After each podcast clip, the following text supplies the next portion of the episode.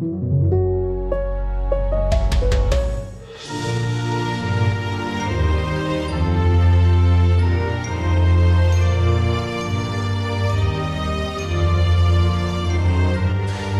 Save the Queen, der Klassiker, den Sie im Hintergrund hören, der war ja nie überall gleich beliebt im Vereinten Königreich. In Schottland, Nordirland und Wales, da gibt es aber jetzt immer mehr Tendenzen und Befürworter einer Trennung von Großbritannien, von England, eher wieder hin zur EU, zu freiem Handel in der Eurozone. In England selber dagegen, da räumt Premierminister Boris Johnson weiterhin fleißig ab. Bei einer Nachwahl gab es einen Erdrutschsieg über Labour in deren eigener Hochburg. Und es scheint so, als täten selbst die Wünsche seiner Verlobten nach goldenen Tapeten in Downing Street 10 seiner Popularität keinen Abbruch. Darüber, auch über den Impfvorsprung, aus dem wir von den Briten vielleicht lernen können, sprechen wir heute mit unserem Korrespondenten in London, mit dem sehr gut deutsch sprechenden ehemaligen Gesundheitsminister Ben Bradshaw und wir schalten am Ende noch nach Edinburgh, nach Schottland und erfahren vom dort arbeitenden Wissenschaftler Jan Eichhorn hoffentlich eine Menge über den Willen der Schotten zur Unabhängigkeit. Und damit herzlich willkommen beim FAZ-Podcast für Deutschland an diesem Mittwoch. Wir haben den 12. Mai. Ich bin Andreas Krobock. Schön, dass Sie heute wieder dabei sind.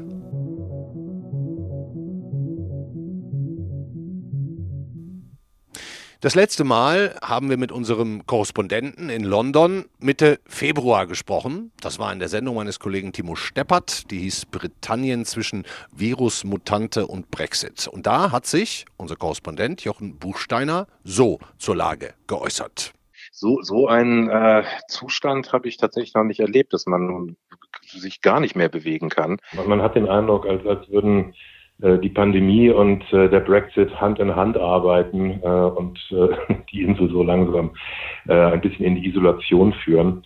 Das war vor drei Monaten. Danach ist die Impfkampagne richtig losgelaufen. Monate früher als bei uns. Alle mit Astra in Großbritannien oder die große Mehrheit damals. Heute sieht die Welt, was die Pandemie angeht, in Großbritannien schon wieder ganz anders aus. Das fragen wir am besten wieder nach bei unserem Mann in London. Hallo, Jochen Buchsteiner. Ja, hallo. Herr Buchsteiner, wir schauen natürlich hier aus Deutschland besonders genau hin, wie die Entwicklung auf der Insel ist. Sie haben ja beide Länder im Blick um wie viele Monate scheint Ihnen Großbritannien gerade vergleichsweise voraus? Also wir haben jetzt Stand heute hier ein Drittel der Bevölkerung zum Beispiel erst geimpft. Ja, aber Sie holen ja auch auf. Äh, also vor, vor, vor ein paar Wochen hätte ich noch gesagt, der, der Unterschied ist mindestens zwei, drei Monate. Mittlerweile äh, ist mein Eindruck, dass sich das im Laufe der nächsten Wochen nivellieren wird. Äh, und äh, so, so düster dann in Deutschland auch nicht mehr aussieht. Nee, sieht es ja auch gar nicht. Ne? Also wir haben jetzt hier die Inzidenz bei uns, bewegt sich bundesweit Richtung 100. Ähm, ähm, manche Regionen schon deutlich drunter. Ähm, wie ist es in England gerade? Äh, wir sind bei ungefähr 20 äh, Inzidenz. Das ist doch nochmal deutlich drunter, ne? Ja. Und, äh, und das auch schon seit einer Weile. Und äh, die Anzahl der täglichen Toten ist liegt irgendwo zwischen zwei und fünf. Äh, also es sterben mittlerweile weniger Leute an Corona als an den meisten anderen Krankheiten. Das Gefühl ist fast, dass die Pandemie äh, besiegt ist äh, und ähm, Deswegen wundern sich auch manche, warum es doch noch relativ viele Einschränkungen gibt. Was darf man denn im Moment schon wieder und was nicht? Erst am Montag dürfen sich wieder Menschen in äh, Wohnungen und Häusern treffen, äh, zu sechs oder zwei Haushalte. Das ist ähm, äh, und sich dann auch wieder umarmen. Das ist sozusagen das, äh, das Neue, was am Montag erwartet wird, plus die Restaurants und Pubs dürfen dann auch innen aufmachen, natürlich mit den ja, immer noch üblichen äh, Auflagen, äh, Masken und Abstandsgebote etc. Aber immerhin, äh, da kommt was in Bewegung und äh, äh, am Montag gehe ich auch zum ersten Mal wieder ins Kino. Aha, immerhin. Und Außengastronomie hat schon eine Weile länger auf. Die Briten sind da ja relativ schmerzlos, was schlechtes Wetter angeht, oder? Müssen sie sein im Moment. Wir haben einen äh, grauenhaften Frühling. Ähm, wir auch. Nein, also, wir auch.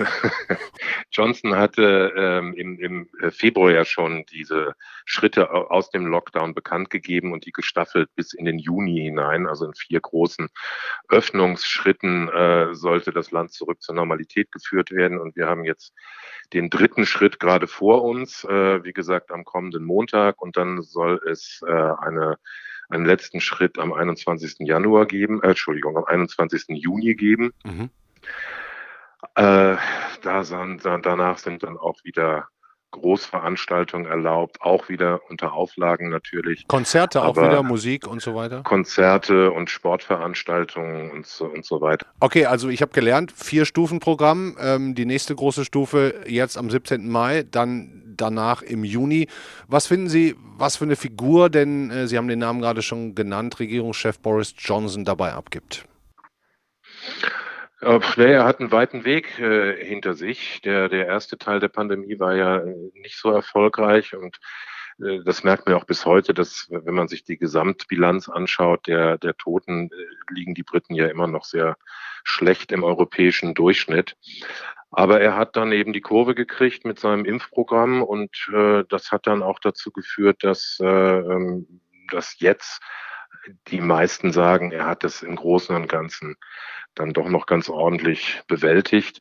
Die Stimmung ist nicht schlecht im Land und das hat sich auch in den Wahlen gezeigt. Nicht nur äh, ähm, da macht er von sich reden, sondern auch in der Klatschpresse. Vielleicht nicht nur in der Klatschpresse, mit seiner Verlobten, Gary Simmons, muss man auch vielleicht mal ansprechen. Es das heißt, sie kaufe für ähm, Downing Street 10 goldene Tapeten für die Dienstwohnungen und hätte auch ansonsten gehörigen Einfluss auf ihren Boris. Ähm, müssen wir darüber reden oder, oder ist es Gossip?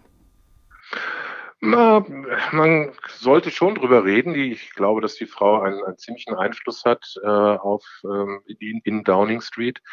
Und ähm, diese, diese Affären, die da jetzt mit zusammenhängen, also die, der Vorwurf, dass die, die Renovierung der Dienstwohnung von äh, Spendern, Parteispendern hätte bezahlt werden sollen. Übrigens auch die Kinderbetreuung, offenbar gab es da auch eine Anfrage, sind natürlich äh, unappetitliche Dinge, äh, die wahrscheinlich einem anderen Premierminister auch ziemlich auf die Füße fallen würden. Aber äh, an Johnson scheint das abzuprallen. Hat er Narrenfreiheit? Nein. Ja, das wäre vielleicht ein bisschen zu weit gegriffen, aber ich, äh, ich glaube, es spielt eine Rolle, dass, dass er sich nie als besonders moralisch äh, präsentiert hat. Er, er legt an sich nicht die Maßstäbe an, die, die andere Politiker an sich anlegen würden. Und äh, die, die Bürger, oder zumindest viele von ihnen, scheinen ihm daran zu folgen. Hm. Auf jeden Fall scheint es nicht gerade die Zeit der Sozialdemokraten zu sein. Nicht nur in England nicht, sondern in den ganzen großen europäischen Ländern wie Frankreich und ja auch Deutschland. Darüber sprechen wir gleich noch mit einem britischen Labour-Abgeordneten, Ben Bradshaw. Aber nochmal zurück zur Regierung. Da hat gestern die Queen die Regierungserklärung vorgetragen. My Lords and members of the House of Commons. My government's priority is to deliver a national recovery from the pandemic that makes the United Kingdom stronger, healthier and more prosperous than before. Herr Buchsteiner, das ist aber nur eine Tradition. Mit den, mit den Inhalten hat die Queen nichts zu tun. Nein, die, die Queen Speech wird nur von der Queen gehalten. Äh, aufgeschrieben wird ihr alles von der Regierung. Äh, und das ist eigentlich, also zwar eine sehr pompöse Zeremonie, aber die eigentliche Rede ist immer sehr äh, trocken und kurz.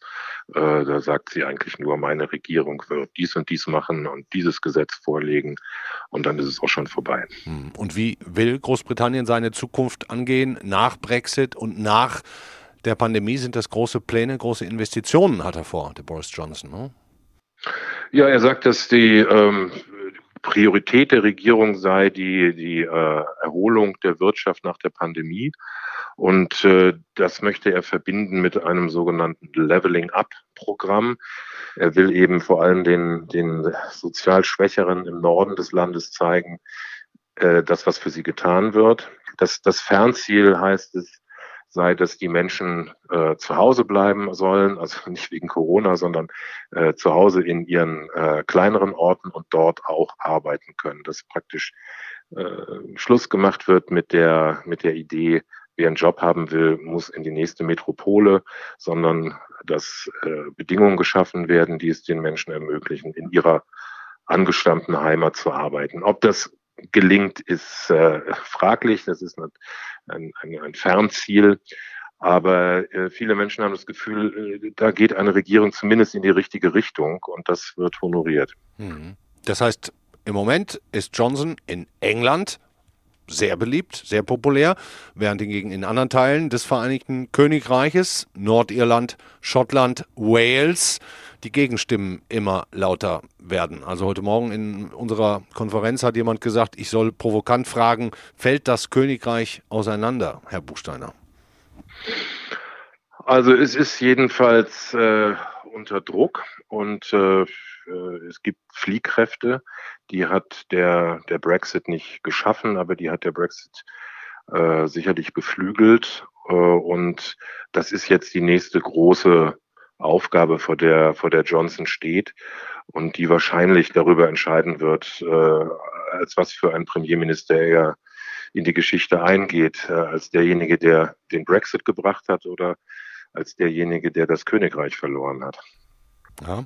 Wir sprechen gleich weiter mit einem Soziologen in Edinburgh, der die Lage in Schottland genau kennt und auch die Volksseele da.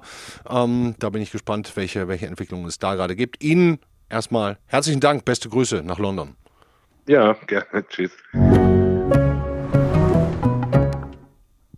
Ganz interessant die Wahrnehmung unseres Korrespondenten in London, dass in Sachen Pandemie Deutschland gerade ein bisschen aufholt. Aber ein bisschen beneiden dürfen wir die Briten immer noch, denn theoretisch, wenn das Wetter es zulässt, dann dürften sie ja jetzt gerade immerhin im Biergarten sitzen und ab kommenden Montag dann ja auch wieder ins Kino oder zu anderen Kulturveranstaltungen. Also hätte die Pandemie, und das ist jetzt ein Gedankenspiel, vor zwölf Jahren stattgefunden, dann würde der Mann, den wir als nächstes in der Sendung begrüßen, maßgeblich mitentscheiden, was zu tun ist. Denn seinerzeit war er Gesundheitsminister für die Labour-Partei. Vor seiner politischen Karriere jahrelang Korrespondent für die BBC, also ein Journalistenkollege, und er hat in Berlin den Mauerfall erlebt und darüber auch berichtet. Jetzt ist er Mitglied im britischen Unterhaus und hoffentlich bei uns in der Leitung. Hallo, Ben Bradshaw. Hallo, Andreas. Ben, Sie haben viele Jahre in Berlin gelebt. Interessiert es Sie immer noch, was in Deutschland passiert? Oh ja, und wie? Also das wird eine sehr ein sehr aufregendes Jahr für, für Sie in Deutschland, ja. äh, politisch meine ich. Ähm, und es ist auch sehr interessant zu sehen, wie äh, die deutsche Regierung im Vergleich zu, zu, der, zu, zu der britischen Regierung und anderen Reger Regierungen in der Welt ähm, äh, so die, die ganze Covid-Pandemie behandelt hat. Das ist höchst interessant und äh, ich interessiere mich immer noch für Deutschland. Deutschland ist ein wichtiger Partner von England, hoff hoffentlich in der Zukunft auch. Und trotz Brexit, wir haben vieles ja. gemeinsam. Ja. Trotz, trotz Brexit, wir haben vieles gemeinsam.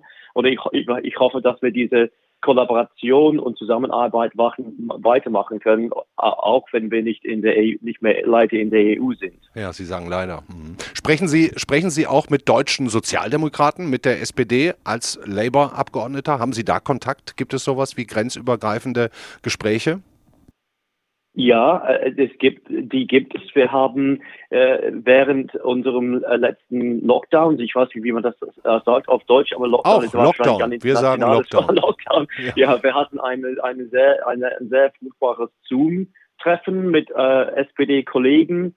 Ähm, wir haben über unsere äh, politische Lage in Großbritannien diskutiert und äh, die Chancen für die Labour-Partei jetzt unter unserem äh, neuen äh, Vorsitzenden Keir Starmer und ja. dann auch über die Situation in Deutschland äh, und äh, mit, mit, mit, mit den Bundestagswahlen jetzt im September. Also ja. das, wir hatten, hatten viel zu, zu, zu, zu besprechen und auch, äh, auch, auch in Sachen Covid und, und Zusammenarbeit nach Brexit. Hm. Jetzt ist es ja so, dass seit einigen Jahren nicht unbedingt die beste Zeit ist für Sozialdemokraten, und zwar in, in fast ganz Europa. Ne? Vielleicht mit Ausnahme von Portugal gerade, aber ob Sie nach Italien schauen, nach Frankreich, nach Deutschland oder auch nach England, sehen Sie da ein übergeordnetes Problem der europäischen Sozialdemokraten oder würden Sie sagen, nee, nee, da hat jedes Land seine eigenen Gründe?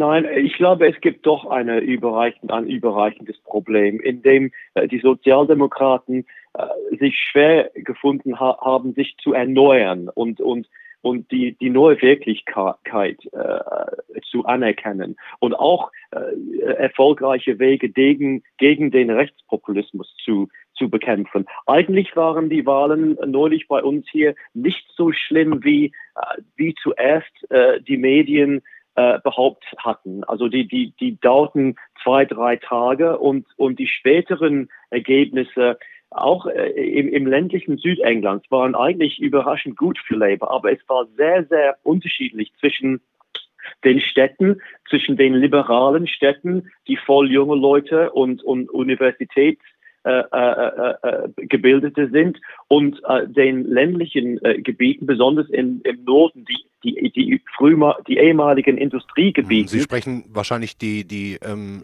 eigentliche Labour-Hochburg Hartlepool an, die ja jetzt mit einem großen Sieg an, an die Tories gegangen ist. Das war ja mal über Jahrzehnte ihr ureigenes Publikum. Das könnte man vielleicht in Deutschland vergleichen mit, mit äh, ähm, Ruhrpottstädten wie Duisburg oder Bochum oder Dortmund. Ne? Wenn die plötzlich mit einem deutlichen Ergebnis an die CDU gehen würde, jetzt sagen Sie, haben Sie unter den jungen Leuten in den Städten gute Ergebnisse Ergebnisse erzielt. Ist es an der Zeit, dass sich, ähm, ja, ich spreche jetzt für, die, für, für Labour, dass sich Labour neu erfindet? Wir müssen, wir müssen diese, diese nicht ehemalige Koalition, weil wir nicht in die Vergangenheit äh, schauen sollen, aber in, in die Zukunft. Aber wir müssen eine ähnliche Koalition aufbilden, die wir unter Tony Blair äh, 13 Jahre lang an der Macht waren. Also eine Koalition zwischen äh, den äh, mehr sozialkonservative Arbeiterwähler in diesen Gegenden, die wir, wo wir, wo wir jetzt sehr, sehr schlecht äh, äh, äh, ankommen. Ja. Wenn Covid vorbei ist, wir, werden die Probleme, die jetzt von wegen Bre des Brexit-Abkommens um, viel mehr auftauchen als in den äh, letzten Monaten, wo alle alle sich auf Covid konzentriert haben. Aber aber dahinter stecken etliche Probleme. Nun ist es ja so, dass Jeremy Corbyn fünf Jahre lang Parteivorsitzender war. Seit vergangenem Jahr, Sie haben es angesprochen, ist es Keir Starmer. Um, ist das der richtige Mann für den Aufbruch von Labour? Er, er ist der richtige Mann für äh, unsere Zeit. Und äh, man, man kann nicht überschätzen, wie viel Schaden äh, Jeremy Corbyn auf Labour ausgerichtet hat. Äh, wir hatten unsere schlimmste und unser schlimmstes Wahlergebnis seit 1935 äh, im Dezember 2019. Also Keir Starmer hat schon die Position von Labour viel verbessert, aber es ist sehr schwierig gewesen in der letzten Zeit, weil, Sie, wie Sie gesagt haben, hat Boris Johnson klar einen, einen ziemlich großen äh, äh, äh Impferfolg ja. äh, gewonnen. Und, und die, die Atmosphäre hier, hier im Lande ist jetzt sehr optimistisch, weil wir endlich auch aus diesem äh, aus dieser Pandemie kommen. Wir endlich äh, werden wir frei. Nächste Woche dürfen wir zum ersten Mal äh, ins Ausland reisen ja. äh, seit seit Januar und so weiter. Die Leute hier freuen sich auf den Urlaub und und so weiter. Also der der der Optimismus hat, hat schon die Konservativen einen großen Aufschwung gegeben letzte Woche. Hm, jetzt, jetzt haben Sie auch gesagt, es wird dann mit diesem Optimismus und den neu gewonnenen Freiheiten, das Pandemie, das Covid-Thema wird ein bisschen kleiner, dann kommen andere Themen, die, die werden größer. Ähm, Brexit haben Sie gesagt, man wird die Auswirkungen stärker spüren. Jetzt nach dem Austritt als der EU kommt als nächstes noch ein weiterer Schritt der Isolation von England. Ähm, wie ernst nehmen Sie die neuesten Abspaltungsbewegungen von Schottland, Nordirland und Wales? Ja, die äh, müssen man sehr ernst nehmen. Und äh, wir, waren alle davor gewarnt in der äh, Abstimmungskampagne von ehemaligen Premierminister äh, äh, John Major und auch Tony Blair. Aber die Bevölkerung hat, ein, hat einfach nicht zugehört. Die Bevölkerung Nordirlands hat zugehört und sie haben deswegen gegen äh, den Brexit gewählt mit einer ziemlich großen Mehrheit. Aber die, diese, diese ähm, Spaltungen, die die Brexit-Abstimmung äh, äh, ähm, gefördert hat in den in Schottland, Nordirland und Wales, sind sehr stark zu spüren. Es, es ist unvermeidlich jetzt meiner Meinung nach, dass ähm, in den nächsten zwei Jahren eine neue Volksabstimmung in Schottland stattfindet mhm. äh, für die Un Austritt aus, de, aus, den, aus dem Vereinten Königreich. Und ich, ich, ich glaube nicht, dass die Regierung Johnsons das stoppen können. Das, das wäre so eine undemokratische Sache. Mhm. Könnten Sie denn verstehen, wenn jetzt zum Beispiel die Schotten lieber die Vorteile der EU nutzen wollten, als vielleicht einmal im Jahr einen Besuch von Boris Johnson oder der Queen zu bekommen? Ich, das kann ich mir äh, wirklich äh, vorstellen. Boris Johnson ist eine Hauptfigur in Schottland. Uh, und und uh, die, die schottische Erstministerin uh, Nicola Sturgeon ist sehr populär, sehr beliebt. die Schotten glauben, sie hat den Covid sehr gut behandelt. Und viele Schotten, die, die das letzte Mal gegen den Austritt von, von, von dem Vereinten Königreich gewählt haben, Okay, vielen Dank, Ben Bradshaw. Letzte Frage. Ähm, was machen Sie als erstes, wenn bei Ihnen kommenden Montag wieder ein bisschen mehr Freiheit und Öffnungen zurückkommen? Fliegen Sie nach Deutschland? ich, ich, ich, werde, ich werde so, so schnell wie möglich äh, ja, doch äh, Freunde in Deutschland besuchen und auch äh, zu, zu unserem kleinen Ferienhaus in Sizilien äh, fliegen, wo wir seit Weihnachten nicht mehr sein konnten. Und es gibt viel Arbeit zu tun in den Garten. Ich muss die Tomaten pflanzen. okay, dann sage ich herzlichen Dank für das Gespräch und Ihnen ein großes Kompliment für Ihr wirklich sehr gutes Deutsch, dafür, dass Sie ja schon ähm, lange nicht mehr in Berlin leben. Dürften ja auch schon bald wieder fast 30 Jahre sein, die Sie da weg sind. Das war sehr schön, an, an eine Möglichkeit haben, mein Deutsch zu üben. Sehr, sehr, sehr nett von Ihnen und ich bedanke mich, ich bedanke mich auch. Ja, ein sehr sympathischer Mann, wie ich finde, Ben Bradshaw. Was hat er gesagt? In Schottland hassen sie Boris Johnson. Und er könne durchaus verstehen, wenn Schotten oder auch Nordiren sich der EU näher fühlten als dem Königreich. Wie ernst ist diese Abspaltungsbewegung? Wir haben uns für das Beispiel Schottland entschieden und dort jetzt einen sehr interessanten Gesprächspartner, der deutsche Sozialwissenschaftler Jan Eichhorn von der Universität Edinburgh, der schon ja, seit fast zehn Jahren ähm, Unabhängigkeitsbewegungen erforscht und, und äh, ganz viel darüber zu sagen hat. Also zunächst mal, grüße Sie, Jan Eichhorn. Viele Grüße aus Edinburgh. Herr Eichhorn, am Wochenende gab es Wahlen in Schottland. Und die schottischen Nationalisten um die Chefin Nicola Sturgeon, die haben ganz klar gewonnen, auch wenn sie die absolute Mehrheit ganz knapp verfehlt haben. Was oder vielmehr war bei dieser Wahl von Anfang an klar, wer Sturgeon wählt, wählt auch ein neues Referendum, um sich von Großbritannien zu trennen? Das ist tatsächlich so. Wir sehen also ganz deutlich, dass die Leute, die für die Scottish National Party unter Nicola Sturgeon, aber auch für die schottischen äh, Grünen gestimmt haben, Leute sind, die fast alle die Unabhängigkeit wollen und das auch erwarten, dass dieser Prozess mit vorangetrieben wird. Das ist übrigens neu. Ähm, das war ähm, vor mehreren Jahren noch gar nicht der Fall. Also 2011 zum Beispiel, da waren 40 Prozent der Wähler der Scottish National Party noch gegen die Unabhängigkeit. Also dass diese beiden Sachen so stark miteinander miteinander verknüpft sind, das ist relativ neu. Mhm. Und für wie groß halten Sie die Wahrscheinlichkeit, dass London überhaupt zustimmt zu einem neuen Referendum? Also dass Boris Johnson dieser Volksabstimmung zustimmt? Kurzfristig werden, wird London ähm, bei der Position bleiben, dass sie das ablehnen. Mhm. Die Frage ist nur, wie sie das langfristig machen sollen. Die britische Regierung will auf keinen Fall vor Gericht landen. Ähm, sie will nicht in diese Situation kommen, wo im Prinzip ein Gericht darüber urteilen da wird, ob, ob Schottland abstimmen darf oder nicht. Die schottische Regierung will auch nicht eigentlich vor Gericht am Ende landen. Ähm, das heißt, kurzfristig wird es bei der Ablehnung bleiben. Mittelfristig muss aber auch die britische Seite eine Strategie entwickeln. Und da kommt es darauf an, ob, sich, ob die Stimmung in Schottland wieder kippt. 2016, 17 war das schon mal so. Da wollten weniger Schotten ein neues Referendum. Im Moment gibt es eher eine knappe Mehrheit für ein weiteres Referendum. Die Frage ist, wie sich das entwickelt. Die Londoner Seite setzt im Moment darauf, dass die Stimmung in Schottland sich wieder dreht gegen ein Referendum, selbst unter Unabhängigkeitsbefürwortern. Indem Johnson Geld investiert, ne? indem er jetzt äh, Investitionen verspricht zum Beispiel. Genau, in dem Investitionen versprochen werden und in dem sich einfach andere Themen wieder wichtiger werden. Wir haben das 2016 zum Beispiel gesehen. Da wurde in Schottland viel mehr diskutiert über Sachen wie Schulpolitik, Bildung, äh, über Gesundheitspolitik und ähnliches. Und die Leute haben angefangen, die schottische Regierung mehr über diese Themen zu definieren. Dann kam der Brexit und kurz danach ging es natürlich wieder um Verfassungsthemen. Und jetzt ist die Frage, was passiert in den nächsten ein bis zwei Jahren? Gibt es wieder einen Trend weg von den Verfassungsthemen, selbst unter Unabhängigkeitsbefürwortern? Schottern oder ähm, werden die Verfassungsthemen eher noch bestärkt? Hm. Wie ist es denn mit Boris Johnson?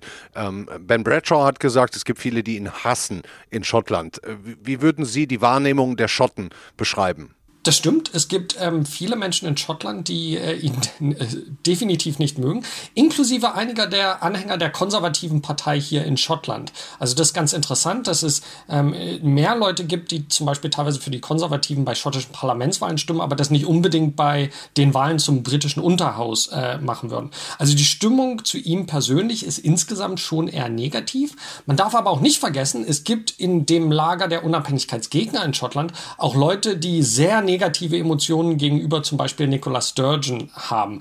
Im Durchschnitt ist es aber ganz klar so, dass Boris Johnson von den Schotten deutlich schlechter angesehen wird als äh, zum Beispiel Nicola Sturgeon. Hm, Sie haben es ja gerade schon mal kurz gesagt, es gab schon mal ein Referendum 2014, vor sieben Jahren, mit der knappen Entscheidung für Großbritannien. Dann kam der Brexit.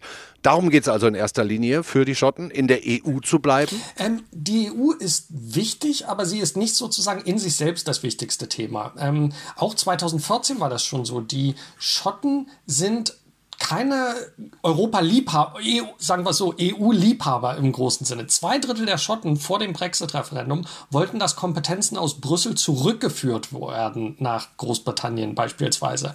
Aber es gibt weniger Schotten, die sozusagen aus ihrer EU-Skepsis den Austritt wollten. Das waren immer noch ähm, über 30 Prozent auch in Schottland. Also es ist nicht so, dass das niemand möchte hier.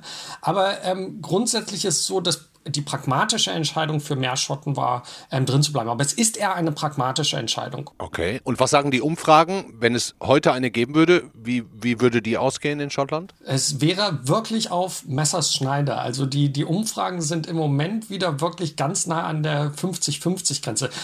Wir müssen dazu auch festhalten, dass ungefähr 80 Prozent der Schotten eine ganz klare Meinung haben. Also ungefähr die Hälfte ist ganz klar für und ganz klar gegen die Unabhängigkeit. Also wir reden hier von 15 bis 20 Prozent die immer mal hin und her schwanken. Mhm. Und bei denen sind wir im Moment wirklich genau in der Mitte. Und die Frage ist sozusagen, wie sieht es aus?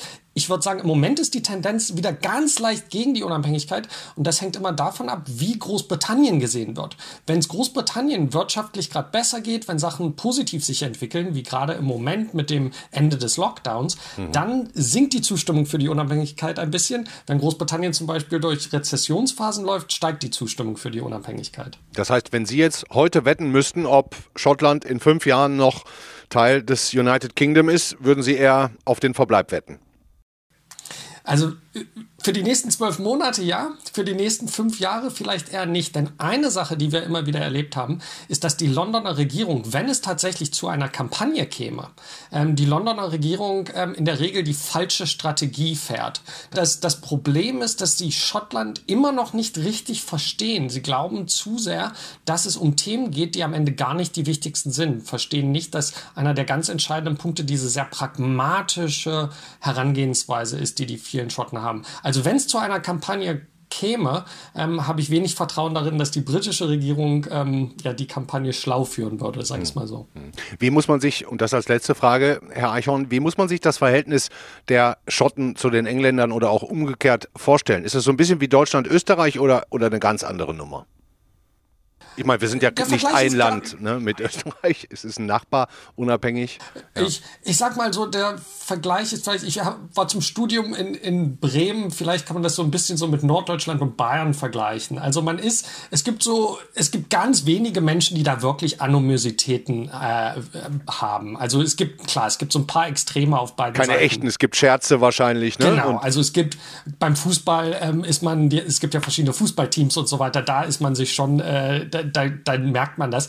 Aber für die meisten Menschen ist es kein Hass oder so auf den Rest der Bevölkerung. Mhm. Also es ist eher gegen die Institutionen des britischen Staates, vor allem die konservative Partei und die Politiker, als gegen die Menschen. Das ist wirklich nur eine Minderheit, bei denen es wirklich negative Gefühle gibt. Denn ganz viele Familien sind ja auch einfach gespalten über das ganze Land hinweg. Vielen Dank nach Edinburgh, Jan Eichhorn. Dankeschön. Sehr gerne. Das war der FAZ-Podcast für Deutschland an diesem Mittwoch den 12. Mai.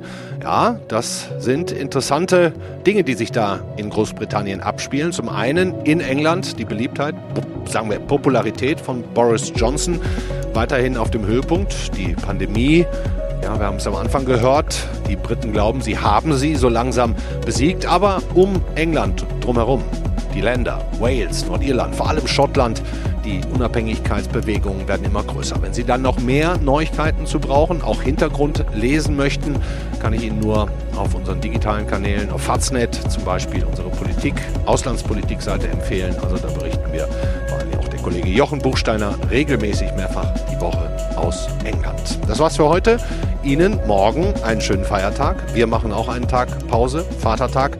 Und dann geht's am Freitag mit meinem Kollegen Timo Steppert weiter. Bis dahin, ciao.